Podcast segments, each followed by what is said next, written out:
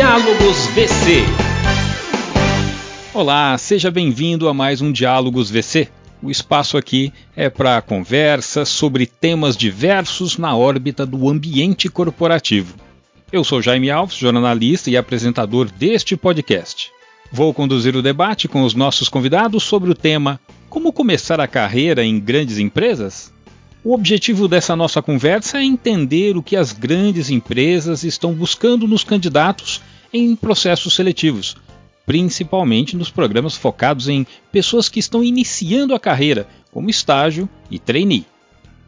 Os nossos convidados aqui neste bate-papo já estão a postos para trazer suas experiências.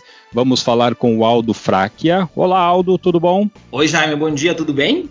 Tudo bom. O Aldo cuida dos programas de entrada na Votorantim Cimentos, uma grande organização com operações no Brasil e em mais de 10 países. Temos também a Carolina Utimura. Olá, Carolina, como vai você? Fala, pessoal, tudo certo? Grata de estar aqui. Nós também. Carolina é CEO da consultoria de RH Eureka. E ainda temos a presença de dois jovens talentos que passaram nesse tipo de processo seletivo na Votorantim Cimentos. A Annalise Fonseca. Oi, Annalise, está por aí? Bom dia, pessoal. Prazer. Tudo bem com vocês? Tudo jóia. A Annalise é estagiária na unidade de Araçariguama, aqui pertinho de São Paulo. E temos também a Jéssica Pessoto. Oi, Jéssica.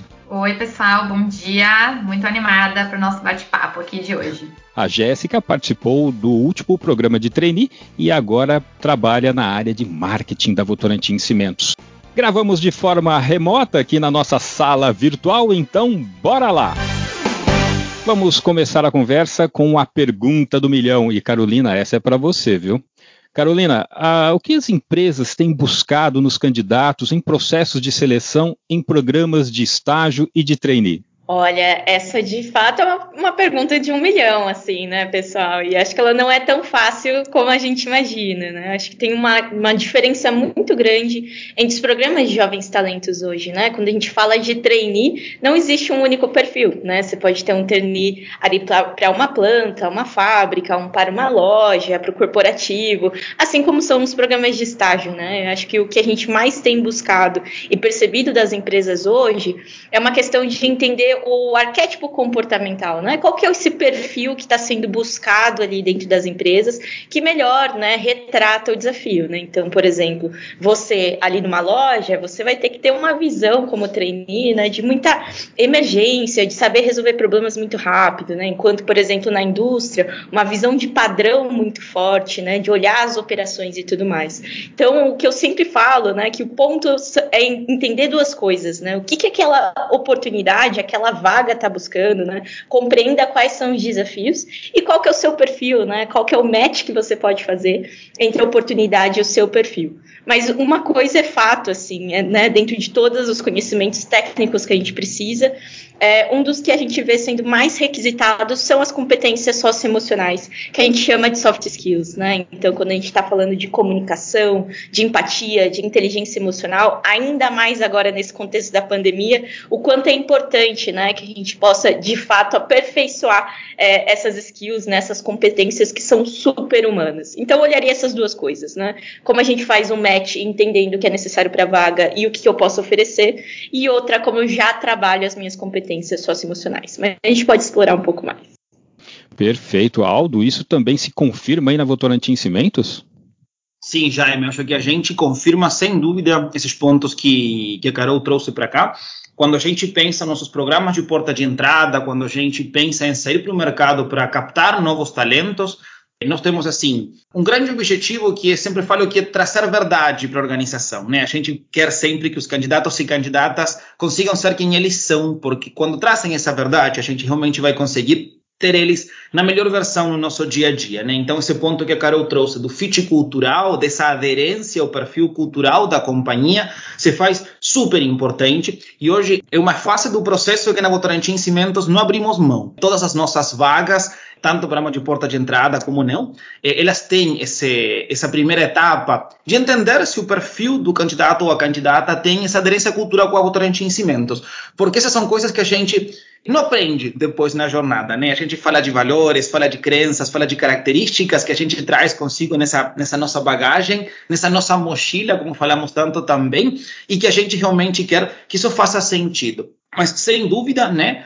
É, nós também olhamos para esse, esse perfil técnico e comportamental também, né? Cada uma das nossas vagas tem uma característica, uma necessidade técnica. Então, por exemplo, quando a Jéssica entrou como trainee, a gente abriu mão da competência técnica nesse processo. A gente entendia que não precisávamos ter trainees direcionados a áreas específicas do conhecimento, só com o fit cultural ia ser mais do que suficiente para poder entrar nesse processo. Então, nós abrimos mão de coisas como faculdade, formação, região, idade, porque entendíamos que o perfil do trainee era um perfil que eu queria desenvolver aqui dentro de casa. Já na seleção da analista, por exemplo, a gente quando pensa em vagas de estágio, e ele entrou na nossa última seleção que teve mais de 160 oportunidades em aberto, a gente sim tem características específicas para cada uma dessas vagas de estágio que precisam de um perfil técnico específico, dependendo de onde vai se desenvolver eh, a estagiária ou o estagiário ao longo da jornada conosco. Né? Então, eu só destacar né, e, e firmar, assinar embaixo do que a Carol trouxe. Então, sem dúvida, a aderência cultural é super importante, mas também entender para cada posição qual é o perfil técnico e o perfil comportamental. Excelente. Então agora vamos chamar aqui para o bate-papo a Jéssica e a Annalise. Meninas, como é que foi o processo seletivo de vocês? Vocês se identificam aí com o que foi falado pela Carolina e pelo Aldo e mais teriam algum conselho para quem quer se candidatar no processo de programa de entrada? Você primeiro, Jéssica. Olha, com certeza eu, eu senti isso na prática no processo seletivo de trainee aqui da VC. E como a Carol disse, não, não existe um único perfil. Então, eu acho que o primeiro conselho que eu deixo é: primeiro, sejam vocês mesmos. Eu sei que parece clichê e eu também achei que isso era clichê quando me deram esse conselho na época que eu estava prestando aí processo seletivo, mas eu posso afirmar que isso fez muita diferença para mim. Né? Nesse momento, realmente, que a gente, tanto o candidato ou a candidata quanto a empresa, a gente de fato percebe se esse match realmente né, vai, vai existir. E o meu segundo conselho, que também pode parecer ainda mais clichê, mas por experiência também posso dizer que fez muita diferença para mim, é o brilho no olho, né? Tenham esse brilho no olho. Então, mostrar o quanto você está conectado ou conectada com os valores da empresa e transparecer o quanto você de fato quer estar ali fez muita diferença para mim, né? E eu senti que eu tinha fit com a cultura da, da VC. E no fim, esse processo acabou sendo muito natural para mim. Então, eu acho que essas são as duas dicas de ouro que eu posso deixar aqui para vocês. E você, Annalise, o que, que você acha? Então, é, quando eu fui convidada para participar desse podcast, eu logo me lembrei da live que o Aldo fez no Instagram falando com uma ex-estagiária que foi contratada aqui na VC e eu pegando todas as dicas, ter, querendo conhecer mais sobre como é trabalhar na VC e hoje eu estou aqui do outro lado, né, é, podendo compartilhar um pouquinho da minha experiência. E o que eu acho, é, eu concordo com o que todo mundo falou, e eu acho que o que a gente tem que ter muito em mente é o nosso autoconhecimento, a gente se conhecer, porque se a gente se conhecer, a gente vai ficar mais seguro, mais calmo, mais tranquilo, e conhecer a empresa em si. Então, é muito importante a gente compartilhar dos mesmos valores, das mesmas crenças, eu acho que tudo fica muito mais fácil e o brilho no olho aumenta cada vez mais. Perfeito, brilho no olho, realmente precisa ter. Carolina e Aldo, vocês acham que os programas de entrada, né, de trainee, de estágio, podem ser uma boa opção para quem está pensando em mudar de carreira também? Não só para quem está entrando, mas para quem está mudando. Ou seja, a idade é um limitador? Como que você vê isso, Carol? Esse é um ótimo ponto, né? Eu acho que cada vez mais a gente tem que falar sobre a longevidade dos profissionais, né? Algo natural aí que o brasileiro ele vai ter uma idade maior e ele também, né, precisa ter essa idade produtiva né, de uma forma respeitosa, com certeza. É, falando a verdade, assim, né, sendo super sincera, ainda existem programas no mercado que têm uma visão muito forte, né, de ter pessoas que acabaram de se formar, que ainda estão ali né, no começo de carreira, né? Mas cada vez mais a gente tem advogado e pelo menos os nossos clientes nem têm olhado para esse tipo de limitação, porque a gente tem que entender até o contexto brasileiro, né? Acho que muitas das pessoas elas acabam ali com uns 20 e poucos anos tendo que trabalhar para conseguir ajudar na renda da família e só depois essa pessoa consegue ingressar ao ensino superior, né? Então se a gente só limitar por uma questão como a idade, que não necessariamente, né, é uma atribuição, um fator de sucesso depois naquela vaga, a gente vai estar tá eliminando uma sequência de talentos. Então, cada vez mais a gente tem advogado por isso. Hoje, os nossos clientes já têm a mente super aberta para, assim. E eu acho que o trainee pode ser uma ótima oportunidade, né? Porque, queira ou não, você está sendo preparado para uma posição de liderança com pouca experiência naquela skill específica. Mas também, né, sempre gosto de falar que não é responsabilidade total da empresa sobre a sua transição, né, sobre o seu desenvolvimento. Isso aí é um, um contrato compartilhado, né? Então, tanto você também tem que se ver, né, como um empreendedor, uma empreendedora da sua carreira, quais são as coisas que você quer estudar, como o estudo, né, ele é constante, ele faz parte da rotina de trabalho, sim, né, e também o que você está buscando, mas também utilizar, né, e a empresa poder fornecer uma sequência de espaços conteúdos, acesso a pessoas que te ajude nisso, né? Então acho que pode ser um, um, uma casadinha muito legal de pessoas que estão pensando né, em mudar de carreira, que não tiveram oportunidade de estudar previamente. Bom, já que você falou da Votorantim Cimentos, então, Aldo, como que é na Votorantim? A idade é limitador? A idade não é limitador, não, Jaime. E, e eu acho que tem um ponto importante para traçar que eu gosto muito, que esse tipo de mudanças, né, demandam muita coragem da gente. Né? E por quê? Não é fácil quando você encara um processo seletivo de uma vaga de estágio ou trainee quando você tem mais de 25, 28, 30 anos. Por quê? Porque você sabe que você vai estar concorrendo com pessoas mais novas, você sabe que vai estar concorrendo com pessoas que tiveram outras possibilidades, outros privilégios, assim como a Carol trouxe, né? O fato de que talvez você precisou trabalhar por vários anos né, para ajudar na renda familiar, te limitaram você se formar talvez no tempo que não tem não tem um tempo certo ou errado, né? Mas talvez demorou mais um pouco, né, dentro dessa jornada.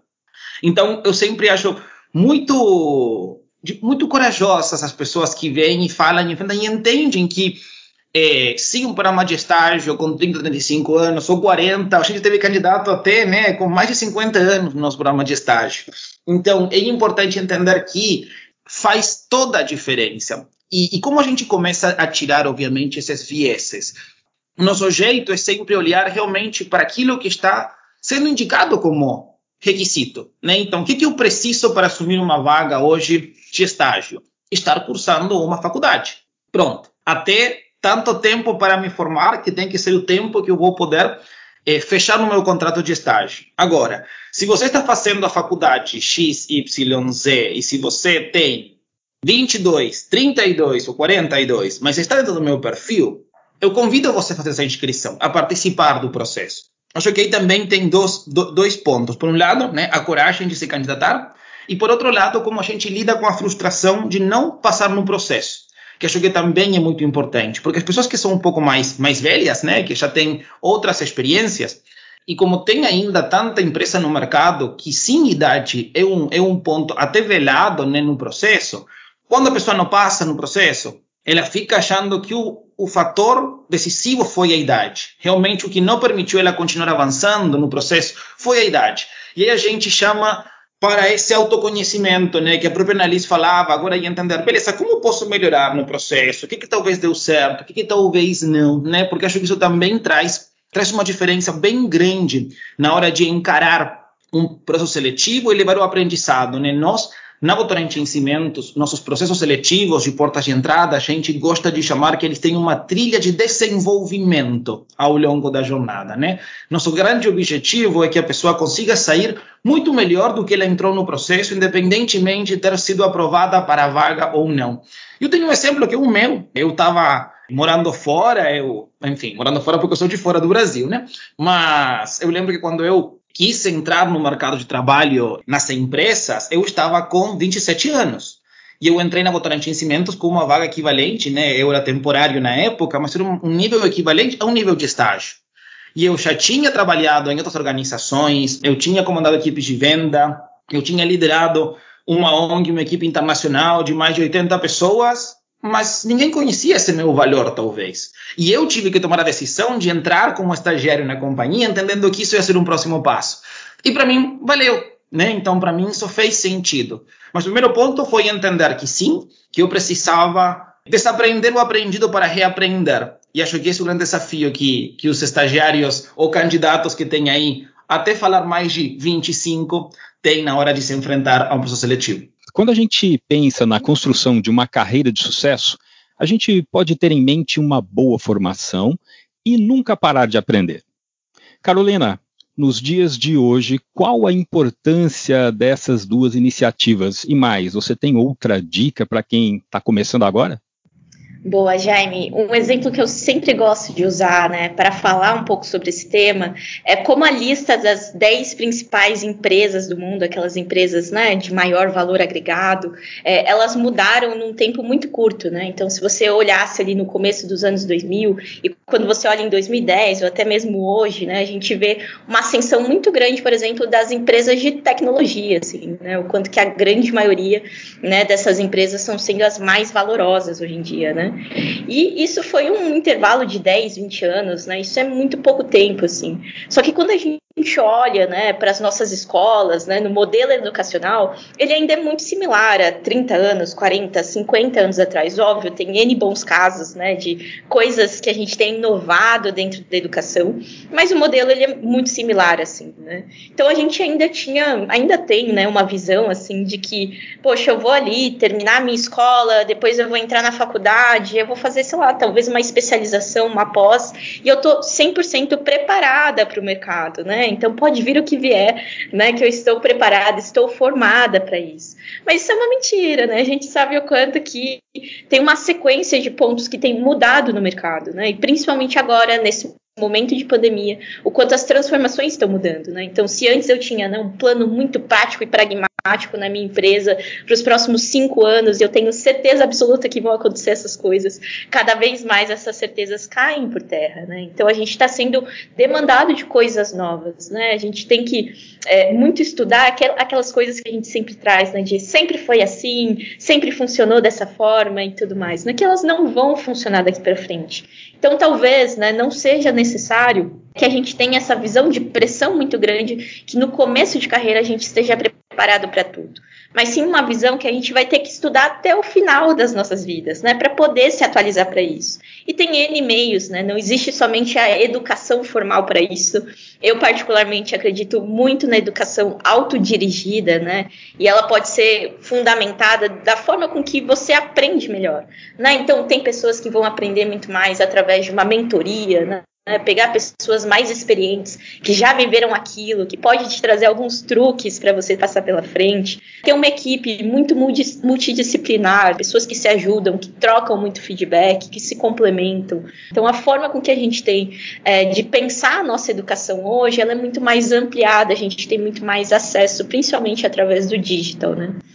Né? E como eu falei também, tem aquela visão de empreendedor, empreendedora da sua carreira. Né? Então, como é que você olha a tua carreira como se fosse o seu negócio, né? De entender quem são as pessoas que você quer estar por perto, quais são seus ativos, os seus diferenciais, quais são outras coisas que você vai precisar de ajuda. E, por favor, gente, peçam ajuda. A gente tem que normalizar o pedido de ajuda, né? Olha, eu concordo com tudo o que foi dito aqui. Eu acredito muito que a vontade de aprender pode nos mover a qualquer lugar. Como a Carol disse, e aí a Annalise também, a faculdade não traz tudo que a gente precisa, nós aprendemos realmente é com a experiência. E nisso, a, nossa vontade também de buscar essa evolução é fundamental. E como a Carol disse, a gente pode também buscar o um aprendizado autodirigido e constante, né? Hoje é muito mais fácil ter isso. E tem até um, uma coisa que no dia do encerramento do programa de treino, o nosso CEO disse, e é uma frase que eu até anotei aqui no meu post-it, colei na minha parede, ele disse: a curiosidade é um dos maiores talentos que podemos ter. E é isso. Então, o conhecimento nunca vai ser tirado de nós, né? Hoje eu olho para trás e eu vejo o quanto essa bagagem, esse aprendizado que eu adquiri até aqui vão me agregar no meu futuro. E, e, eu não quero perder essa, essa sementinha do aprendizado que foi plantada em mim, então busquem isso. Eu acho que a busca constante por aprender é realmente a base para a gente progredir na nossa carreira, e não só na nossa carreira, mas também na nossa evolução pessoal, né? Vamos seguir aqui. Eu penso que é fundamental a gente traçar um plano de carreira. A gente pode até ficar perdido no início, que isso é muito comum, só que é preciso ter uma visão muito clara de onde estamos e onde queremos chegar. O autoconhecimento que já foi falado aqui realmente é o que mais ajuda nessas horas. Mas, enfim, vamos lá para o Aldo. Aldo, você traçou esse plano? Como é que foi? Ah, Jaime, eu queria ter traçado, mas eu não consegui na época. Acho que agora, né? eu posso ter um pouco mais de clareza sobre isso. Eu acho que isso é o mais importante quando nós pensamos em plano de carreira. E como você bem colocou, como já foi conversado por aqui, o autoconhecimento é fundamental. Autoconhecimento não é mais nada do que a gente parar para pensar o que é melhor para a gente. Se conhecer, entender realmente hoje quais são as nossas expectativas né, de futuro, mas ao mesmo tempo também entender os nossos não negociáveis, né? De que coisas eu não quero abrir mão quando eu penso no meu futuro profissional. Eu sempre falo que isso de ter vida pessoal e profissional é meio uma utopia, né? A gente tem uma vida e com ela tenta fazer o melhor que pode, né? Ao longo das horas que a gente tem aí no, é, no decorrer de cada jornada. Então é importante entender que Hoje, talvez, o que, fez, o que faz sentido para mim hoje não era o que fazia sentido há cinco anos atrás, por exemplo. E tá tudo bem com isso. Eu, por muito tempo, falava que eu queria chegar, dar um próximo passo. Eu não sabia qual era o próximo passo, mas que eu precisava se me preparar para o que poder chegar pela frente. Para mim, que é a sorte hoje? É quando você recebe uma oportunidade, mas você está preparado para abraçar essa oportunidade. Então, acho que nós precisamos acompanhar esse processo e assim como a Carol trouxe, né, das dicas de como a gente consegue estar melhor preparado, a Jéssica e a Annalise colocaram aí como a teoria vem na faculdade, mas a prática, os projetos, a interação é o que nos prepara melhor. Isso faz parte do nosso autoconhecimento também. E ao mesmo tempo de como a gente desenvolve atividades complementares ao longo do nosso dia a dia, não só as acadêmicas. Então, você hoje consegue, se você tem uma trajetória no esporte, por exemplo, você consegue se orientar melhor a resultados, trabalhar em equipe, entregar sob pressão, são competências que não vêm na nossa grade universitária, né, nem nos cursos mais acadêmicos que a gente vai fazer. Então, é importante sim parar e entender, beleza, quem sou eu? E para quem não sabe quem é, porque também acontece muito, não é tão simples de responder aí, hoje temos várias ferramentas que nos ajudam, né? Tem vários assessment, questionários, livros, jeitos da gente começar a se conhecer mais um pouco. Quando a gente pensa em carreira, então, é pensar, beleza, o que, faria sentido para mim nos próximos passos? Onde eu me visualizo daqui a dois, três, cinco anos? Mas não é suficiente só pensar nesse ponto final que eu quero atingir, que já, né, vamos deixar um spoiler aqui, não vai ser o ponto final não, porque, né, é tipo o horizonte, se você chega lá, vai ter um próximo ainda mais para frente. Mas quando você define um ponto que é importante para você atingir, qual é a trilha de carreira que você vai ter de onde você está até lá? Enfim, acho que é importante entender que é muito legal definir para onde a gente quer ir, mas o como a gente vai chegar até lá também faz toda a diferença. Isso tem muito a ver com a boa formação. O que é uma boa formação? Nós temos o grande desafio no dia a dia de tirar esses vieses, essas etiquetas né, que falam que uma boa formação só vem dada de uma boa faculdade. Boas faculdades são feitas de boas pessoas. Vamos começar a tirar esses esse monte de, de, preconceito que a gente coloca, né? Porque talvez você não teve a oportunidade de estudar uma faculdade X, Y ou Z, isso não vai tirar a qualidade do teu aprendizado ao longo da jornada. Mas aí vem como você vende e leva isso numa seleção. Eu sempre conto, eu, sou, eu, eu me considero uma pessoa que sou muito boa trabalhando com pessoas, por exemplo. Isso não foi competências que eu desenvolvi na faculdade são quando eu trabalhava com 12, 13 anos numa feira vendendo queixos, ou como garçom com 16. Isso me trouxe um perfil que talvez no passado ia falar: ai, não vou contar para ninguém que eu trabalhava na feira, porque vão ver o que eles vão achar. Mentira! Isso hoje me fez ser a pessoa que eu sou. Então, é importante também como a gente entende que uma boa formação não depende só da faculdade, como é considerada pelo mercado tão boa menos boa, sino pelas interações poderosas que você conseguiu fazer ao longo do caminho. Isso vai fazer toda a diferença. E assim a gente encerra mais um episódio do Diálogos VC. Muito obrigado às nossas convidadas e ao nosso convidado pela conversa.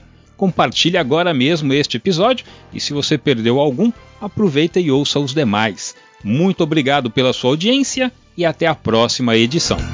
Você ouviu?